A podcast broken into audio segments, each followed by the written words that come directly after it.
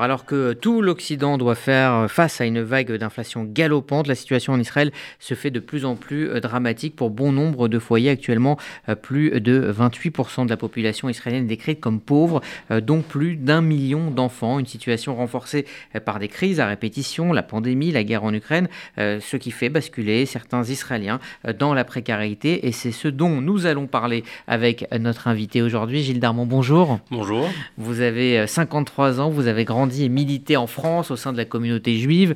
Euh, dans les années 90, vous faites votre euh, alia et face à la pauvreté que vous constatez euh, en Israël, vous lancez La Tête, ce qui veut dire en hébreu donner.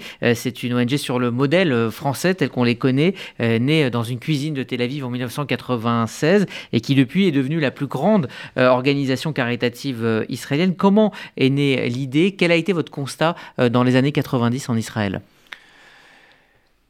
Longue question, je vais essayer d'y répondre. Euh, on a le temps. Voilà, on a le temps. Écoutez, euh, j'arrive en Israël euh, dans les années 94-95 comme un nouvel immigrant. J'ai l'habitude de dire que je suis un produit de l'agent juif. J'ai suivi la filière classique de remplir mon dossier et d'arriver en Israël.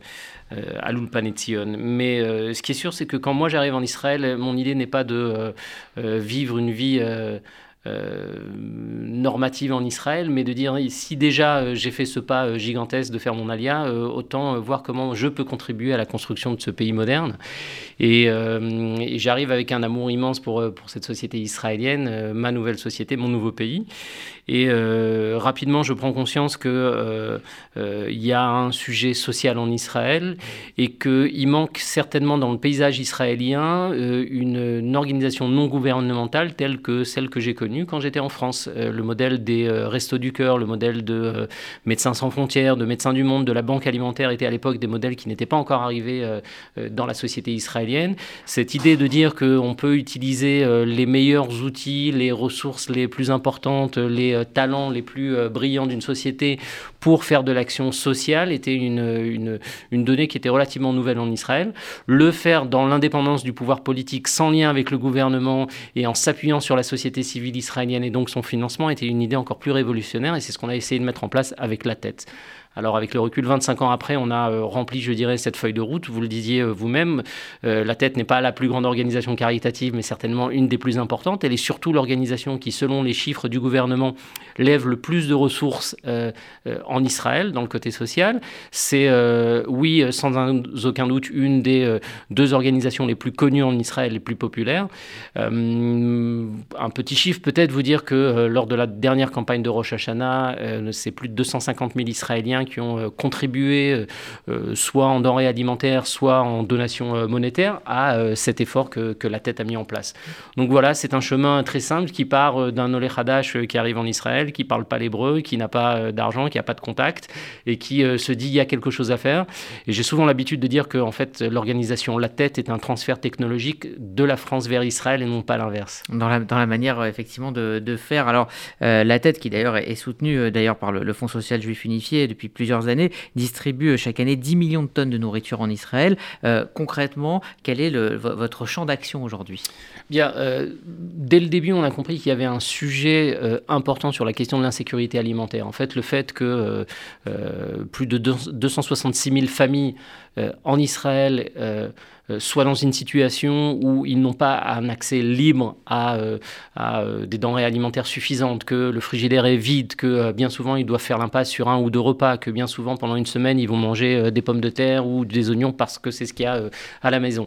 Cette situation d'insécurité alimentaire est quelque chose qui nous a interpellés très très vite et nous avons donc dès 1997 décidé de mettre en place une banque alimentaire. Une banque alimentaire, c'est un concept assez simple, c'est comment être un intermédiaire entre les entités qui vont faire des dons en alimentaire. Et là, je pense essentiellement à l'industrie agroalimentaire, les grandes entreprises israéliennes, que ce soit Osem, Tnuva, euh, Strauss, les, gens qui ont l'habitude de voyager en Israël sont euh, extrêmement familiers de, ces marques-là. Donc, ces gens-là nous ont euh, apporté leurs excédents. On a également mis en place une opération d'achat massif de denrées alimentaires.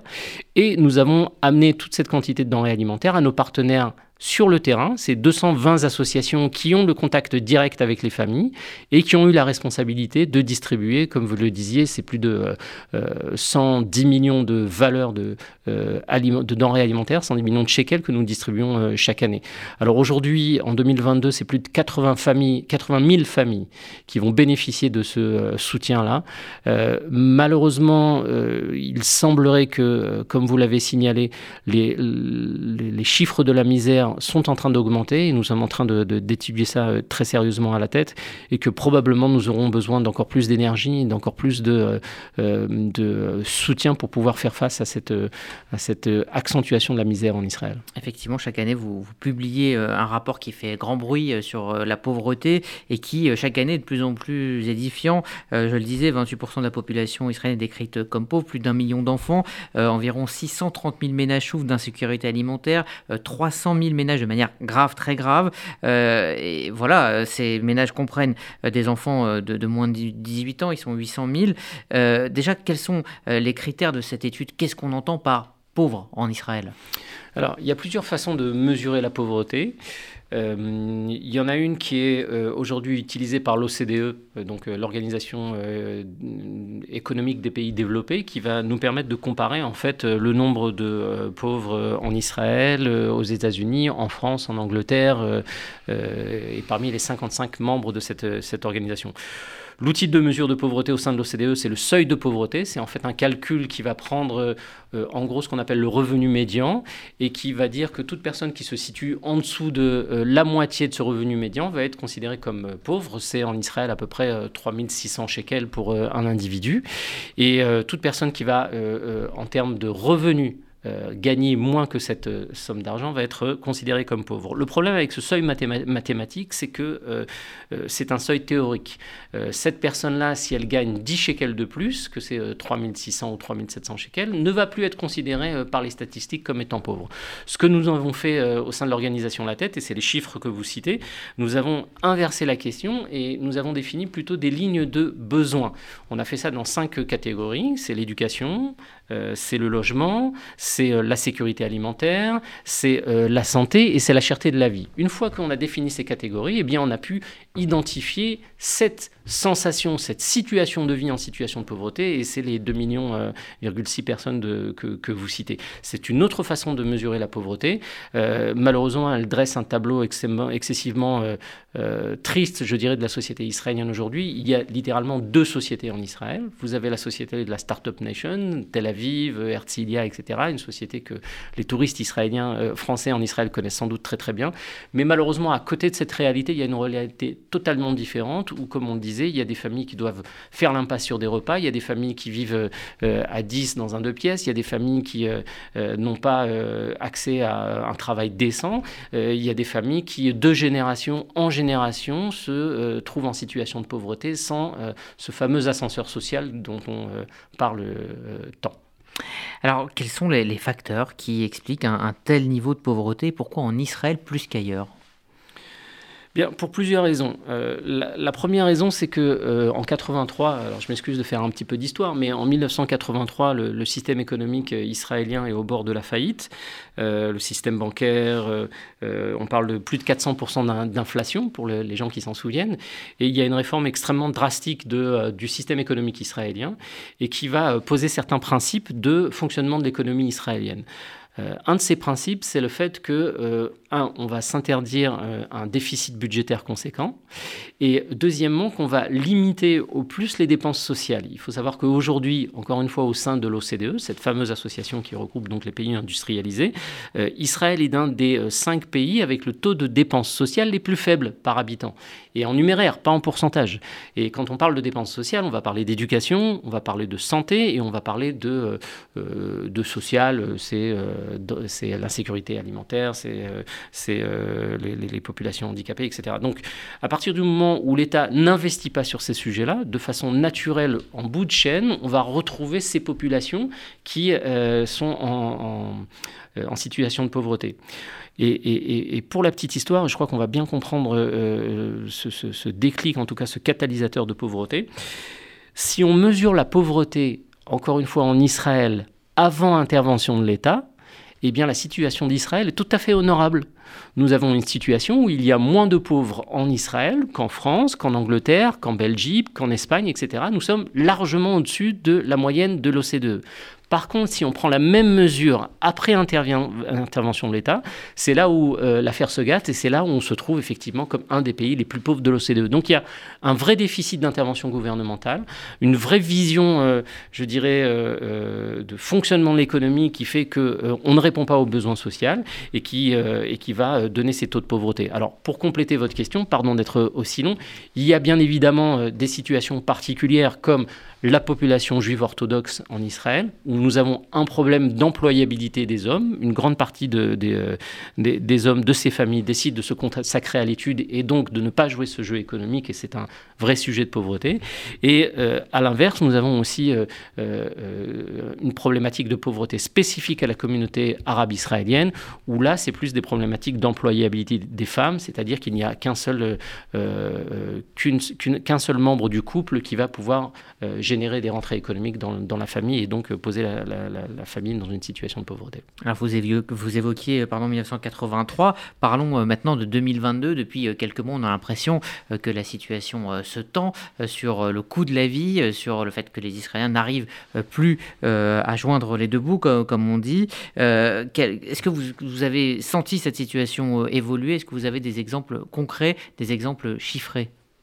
Alors, euh, les, exemples chiffrés, ce que je peux vous dire, c'est qu'on est, euh, on est dans une phase d'analyse des données que nous avons extraites de ce nouveau rapport alternatif sur la pauvreté. Il sera publié euh, euh, début décembre. Une délégation de l'organisation La Tête euh, remettra dans les mains propres du président de l'État d'Israël, Bougie Herzog, les conclusions de ce rapport. Ce que je peux vous dire, c'est que nous sommes dans une phase d'augmentation de la pauvreté. On est aujourd'hui au-dessus de la ligne de 20% pour plusieurs des, indicateurs.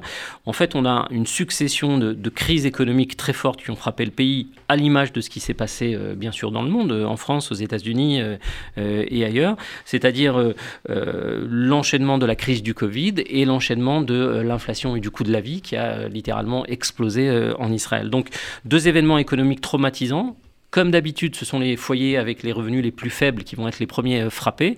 Et d'après les informations qu'on a, c'est plusieurs centaines de milliers de familles qui vont se retrouver en situation de, pauvreté. Alors, si on creuse un petit peu, on va, on va dire également que euh, les plus touchés. En tout cas, le mouvement social le plus important au sein de la société israélienne, c'est ce qui se passe dans la classe moyenne.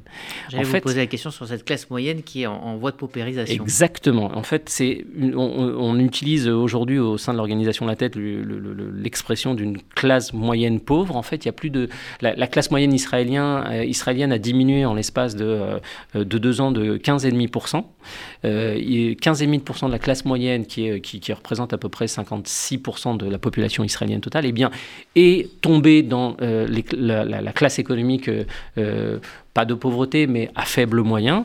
Et euh, c'est un vrai bouleversement dans, la structuration de la société israélienne. Et encore une fois, il faut mettre ça en perspective avec euh, ces sociétés à deux vitesses. L'année dernière, l'industrie de la high-tech israélienne euh, a levé plus de 21 milliards de dollars. C'est 21 milliards de, milliards de dollars qui sont tombés sur la tête de 500 000 personnes. Attention, l'industrie high-tech israélienne, ce n'est que 500 000 personnes dans une population de 9 millions, 9,4 millions d'habitants. J'ai lu un article que vous avez sans doute lu hier ou avant-hier euh, d'un des journaux économiques israéliens qui citait le fait qu'il euh, y aurait euh, un habitant sur 100 de Tel Aviv qui serait millionnaire. Alors comment on fait face à cette inégalité sociale? Comment on, rapproche d'urgence ces deux réalités, euh, c'est le, défi que s'est posé la tête. Et pour conclure, euh, pourquoi c'est un défi important? Quand vous avez un monsieur comme Gabi Eisenkot, qui est l'ancien chef d'état-major de l'armée israélienne, qui dit aujourd'hui le plus grand défi existentiel de l'État d'Israël, ce n'est pas la menace iranienne, mais c'est l'inégalité sociale, eh bien, je crois qu'il est temps de, se réveiller en Israël et que nos gouvernants, notre classe politique, puissent se saisir à bras le corps de, ce sujet. Vous, vous demandez un retour de l'État-providence? Je pense qu'il y a euh, une, marge de manœuvre importante entre un État-providence tel que l'État d'Israël a pu le connaître dans ses, euh, premières années euh, et, ce que se doit de faire un, État qui resterait dans les limites euh, acceptable euh, à la fois euh, d'une vision libéraliste de, la société et une vision social-démocrate. Il y a des éléments dans ce sens-là. On peut saluer l'effort qui a été fait notamment par le gouvernement israélien ces dernières années sur une revalorisation significative des allocations vieillesse, de, de, de, de, cette allocation de survie qui est versée aux gens qui n'ont pas de retraite, parce que le système de retraite finalement est relativement jeune en Israël, enfin il a, il a 50 ans, mais il y a des gens qui ont, qui n'ont pas eu le temps de cotiser. Et euh, donc ça va donner un coup de pouce aux populations âgées et sans doute en sortir une partie euh, de la situation de pauvreté. Il y a un effort qui a été fait dans la question de l'insécurité alimentaire. Je peux vous dire que c'est la première fois que dans l'histoire du budget de l'État d'Israël, il, il y a une ligne budgétaire consacrée essentiellement et totalement à la question de l'insécurité alimentaire. Euh, c'est un début, la somme est minime, mais c'est un début et c'est un signe que l'État envoie. Alors, on a l'habitude au sein de l'organisation La Tête de donner des messages pessimistes, mais je voudrais souligner ici qu'il y a quelques lueurs d'espoir sur le fait que peut-être que l'État va se réveiller, peut-être que le leadership politique qui avait l'habitude de traiter d'autres questions, qui avait l'habitude d'être formaté sur euh, des idées de euh, conflits euh, israélo-palestiniens. là, le coût de la vie est devenu réellement un, des grands sujets de la, campagne. C'est tenté qu'il y ait campagne pour, pour le 1er novembre. Vous avez raison, c'est sans doute c'est la première fois depuis bien longtemps, depuis que je suis personnellement la vie politique israélienne, que la question du coût de la vie et donc euh, son corollaire de, la pauvreté prend une place aussi importante. J'espère que nous ne sommes pas que dans des effets de déclaration. J'espère que euh, quand le gouvernement sera formé, s'il est formé, vous, vous connaissez euh, la complexité du jeu politique israélien, eh bien qu'il y aura des actions concrètes suite à ces déclarations de campagne. On va prendre un peu de, recul parce que la, hausse des prix touche tous les pays, mais la cherté de la vie, notamment de la nourriture en Israël, est, est un véritable fléau. Mais surtout, c'est pas une nouveauté en Israël. Est-ce que vous pouvez nous expliquer simplement euh, quels sont les, facteurs qui font que euh, des produits de première nécessité euh, sont aussi chers en Israël?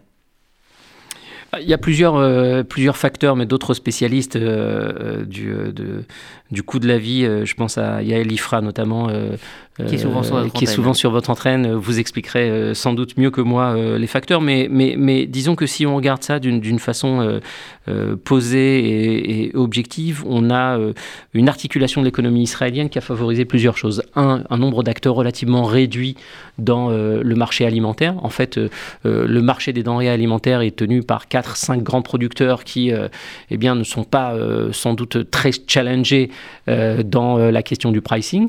Le fait que nous sommes une île économique et qu'une grande partie des matières premières doit être importée en Israël va rajouter un niveau de, de coûts supplémentaires par rapport à ce qu'on peut rencontrer euh, en Europe ou ailleurs. Le fait que vous avez la question de la cache-route aussi, qui est un sujet qui qui a un coût et qui va se euh, répercuter chez le, chez le prix final va avoir un impact également. Et puis, euh, je dirais peut-être que euh, les différents acteurs de cette chaîne de valeur exagèrent sans doute certaines fois dans la marge qu'ils veulent bien s'accorder sur la production de ces biens et le fait de les amener en face du consommateur. Je, ne vais pas le juger. Je pense que le régulateur a sans doute, sans doute manqué à son devoir d'articuler l'économie israélienne de façon à ce que ce type de situation euh, n'ait pas lieu. Euh, encore une fois, est-ce que cette prise de conscience au moment de la campagne politique israélienne suffira pour que euh, l'État puisse prendre les, décisions qui s'imposent pour pouvoir atténuer cette augmentation du coût de la vie? C'est un sujet que, que, vous rencontrez également en France. il, est, il est plus aigu en Israël parce que, encore une fois, nous sommes une île économique. Le nombre d'acteurs est extrêmement limité. Les intérêts de tous les protagonistes sont extrêmement imbriqués les uns dans les autres. C'est-à-dire politique et économique, pour dire clairement politique et économique, mais c'est, je dirais, plus le fait que nous sommes un petit pays. Euh, le, nombre de personnes qui, euh, qui, qui, ont leur mot à dire dans l'articulation de l'économie et de la politique israélienne, il est relativement limité. Ils se parlent souvent. Euh, ce n'est pas que Israël est une société corrompue, ce n'est pas que Israël est une société où il y a quelque peu qui euh, souhaiterait s'accaparer les richesses du pays. C'est pas ma vision des choses. Je pense que c'est juste euh, un pays qui est encore en construction, un pays qui a des problématiques bien précises euh, de développement économique. Il faut que l'État prenne les choses en main. Il faut qu'il définisse des règles du jeu qui puissent mettre à l'abri le consommateur. Alors, dernière question, on va revenir à, la tête. Vous agissez en Israël, mais également en dehors des, frontières, notamment lors de la crise ukrainienne. Est-ce que vous pouvez nous parler de ce que vous avez fait et développé pour les Juifs d'Ukraine notamment. Bien sûr, bien sûr. Effectivement, l'organisation La Tête se voit comme un des fers de lance de la société civile israélienne, c'est-à-dire que nous sommes là à construire le, consensus de la société israélienne. Il y a eu une vague d'émotions et de mobilisation extrêmement forte en Israël au profit des réfugiés ukrainiens juifs. Et je dirais que il y a une culture au sein de l'organisation La Tête euh, euh, de l'urgence, de euh, la spécificité logistique qui est demandée quand vous voulez acheminer des denrées d'urgence à 6000 km de votre base opérationnelle. Et là, en fait, ce qui s'est passé, c'est que nous avons monté un partenariat avec le Joint GDC, l'organisation américaine qui finalement a pris le leadership au niveau mondial sur l'assistance apportée aux réfugiés juifs ukrainiens. Et le Joint nous a demandé en fait d'être quelque part son bras opérationnel en termes logistiques en Israël c'est comme ça qu'on a acheminé plus de euh, 7 avions euh, d'aide humanitaire euh, à la frontière euh, entre la Moldavie et l'Ukraine. C'est une opération qui était portée par le, Joint et Keren Yedidout et la tête fait, en, fait était le bras opérationnel. On a effectué également une petite collecte qui nous a permis d'assister les réfugiés juifs ukrainiens et, en Israël et de leur permettre de passer cette période de transition traumatique en Israël de la meilleure façon possible.